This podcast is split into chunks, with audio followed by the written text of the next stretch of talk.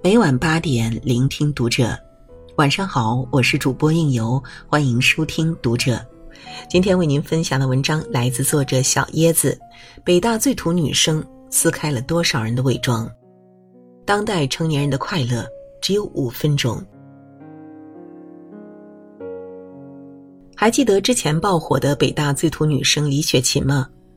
她的走红源于之前在抖音上的一段视频。视频里的她素颜、不修边幅的头发、随意的衣服、表情矮板、一口纯正的东北话。吴亦凡你好，我是李雪琴，今天我来到了清华大学，你看这是清华大学的校门，多白。后来她就彻底火了，粉丝涨到了四百多万，连吴亦凡也拍了个视频回应她。最近他去了一家火锅店体验上班，却被一位服务员扎心了。服务员小霞负责带李雪琴熟悉流程，每个月工资五千元，还要寄回家供弟弟妹妹上学。每天在火锅店里忙得像一个陀螺，但小霞总是笑得最甜的那个。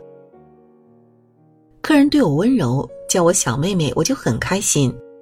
我为别人做事儿的时候，不要求有什么回报，他们觉得快乐，我就很满足了。对比之下，北大毕业的李雪琴有纽约留学经历、高收入，还是网红，却始终无法快乐。大四的时候，她被确诊为抑郁症，严重的时候不想跟人说话，谁也不想见。她甚至用水果刀反复划过自己的手腕，让鲜血不断流淌。在火锅店工作的一天，让她无比羡慕小霞。我师傅每天乐呵呵的。他说：“你这一秒不快乐，他就影响你下一秒的快乐。”我师傅他不贪，他的目标很小，一小步一小步的走，所以他快乐。但我呢，什么都想要。李雪琴终于明白自己不快乐的根源就是什么都想要，又想过得爽，又想有钱，又想别人尊重自己，还想找对象，一辈子都在追逐之中，当然不快乐。这一届成年人的快乐通常只有五分钟，我们总是被欲望追着跑，得到了却更不满足，永远没办法快乐。之前看过这样一条新闻：万达一位四十四岁的女高管跳楼自杀了。为了完成业绩，加班到凌晨一两点是家常便饭，连大年三十儿也只回家待了一个多小时。一天下午，领导在开会的时候公开批评了这位女高管，还说要撤她职务。当天傍晚六点多，女高管在一家三口的群里发了一条微信，只有三个字：“对不起。”四分钟后，她关了机，再也没有打开，选择了在高楼上纵身一跃。她生前的朋友圈曝光，发现里面也都是工作相关的内容。然而，成功并没有给他带来快乐，伴之而来的却是更多的压抑和抑郁。拼命赚钱的成年人真的是太好欺负了。兰州一位大妈取快递的时候拒绝签字，硬要拿走，快递小哥拒绝后，竟被大妈扇了一巴掌。委屈的快递小哥只能坐在地上抱住大妈的腿哭喊：“我收快递就赚你五毛钱，你这样欺负我！”一位二十几岁的高速收费员被不理解政策的司机骂哭，委屈的耸着肩膀掉眼泪。前一秒还在哭泣的他，下一秒还是得继续对着司机露出微笑工作。街头摆地摊卖高跟鞋的小伙儿坐在凳子上展示脚上的这双凉鞋，不顾周围人的异样眼光。在公司拼业绩的社畜小哥已经接听了一整天的电话。为了腾出一只手，他索性把听筒用胶布粘在耳朵上，一刻也不敢停歇。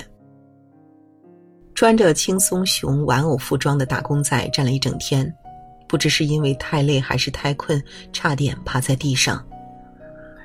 成年人的世界都是劫后余生，白天要办好情绪稳定的成年人，只有夜晚在没人的角落，才敢偷偷露出最脆弱的一面。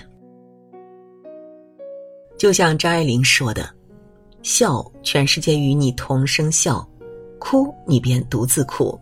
成年人的委屈都是不能分享给别人的。快乐的阈值越来越高，我们仿佛已经丧失了开心大笑的能力。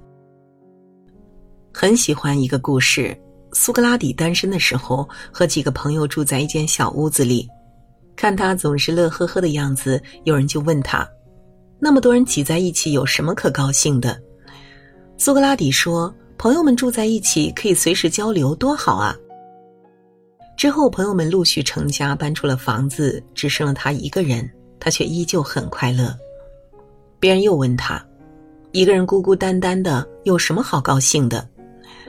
苏格拉底回答：“我有很多书啊，每一本书都是一位老师，随时能请教老师，怎能不高兴？”后来，苏格拉底搬进一座大楼的一层，仍是一副乐在其中的样子。别人不解，住在一楼还能快乐得起来？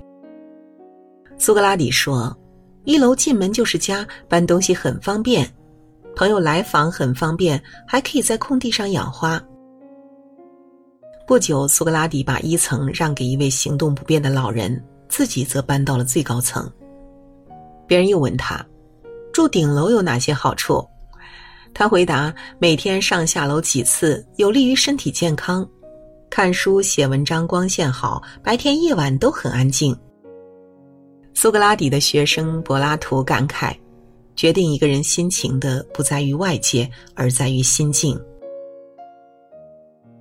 我们一直潜移默化的接受一种教育：只有成功，我们才会感到快乐。可事实却并非如此。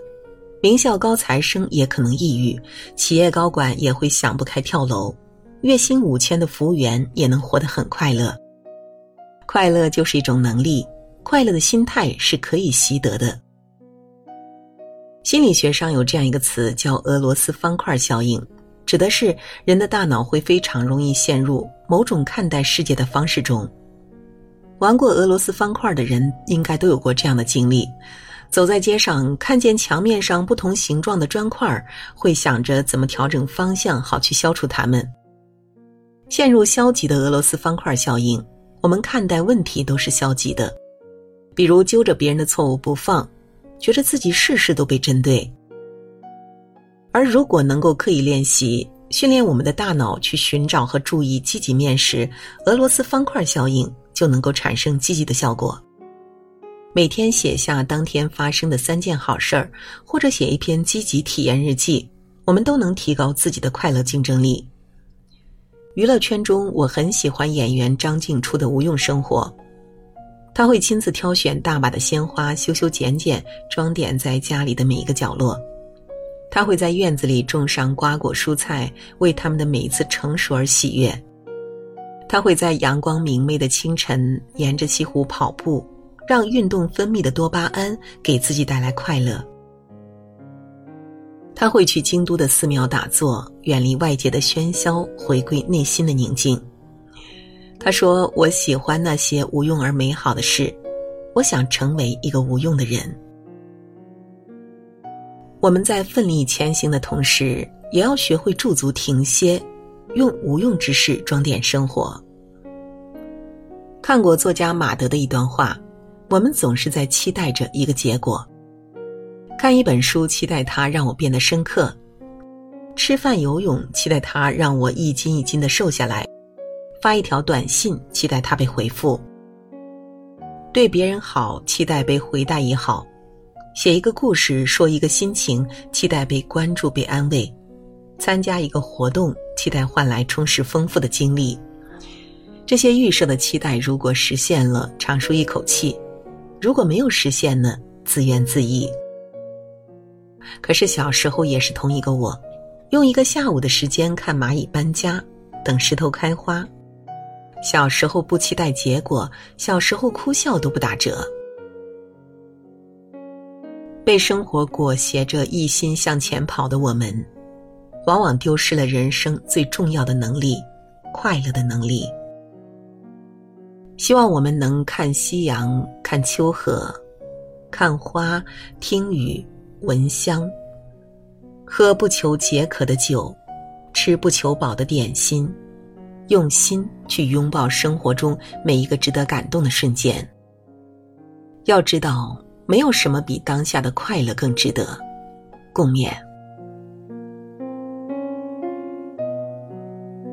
好了，文章就为您分享到这里，感谢您的陪伴，我是应由，让我们在下个夜晚再会。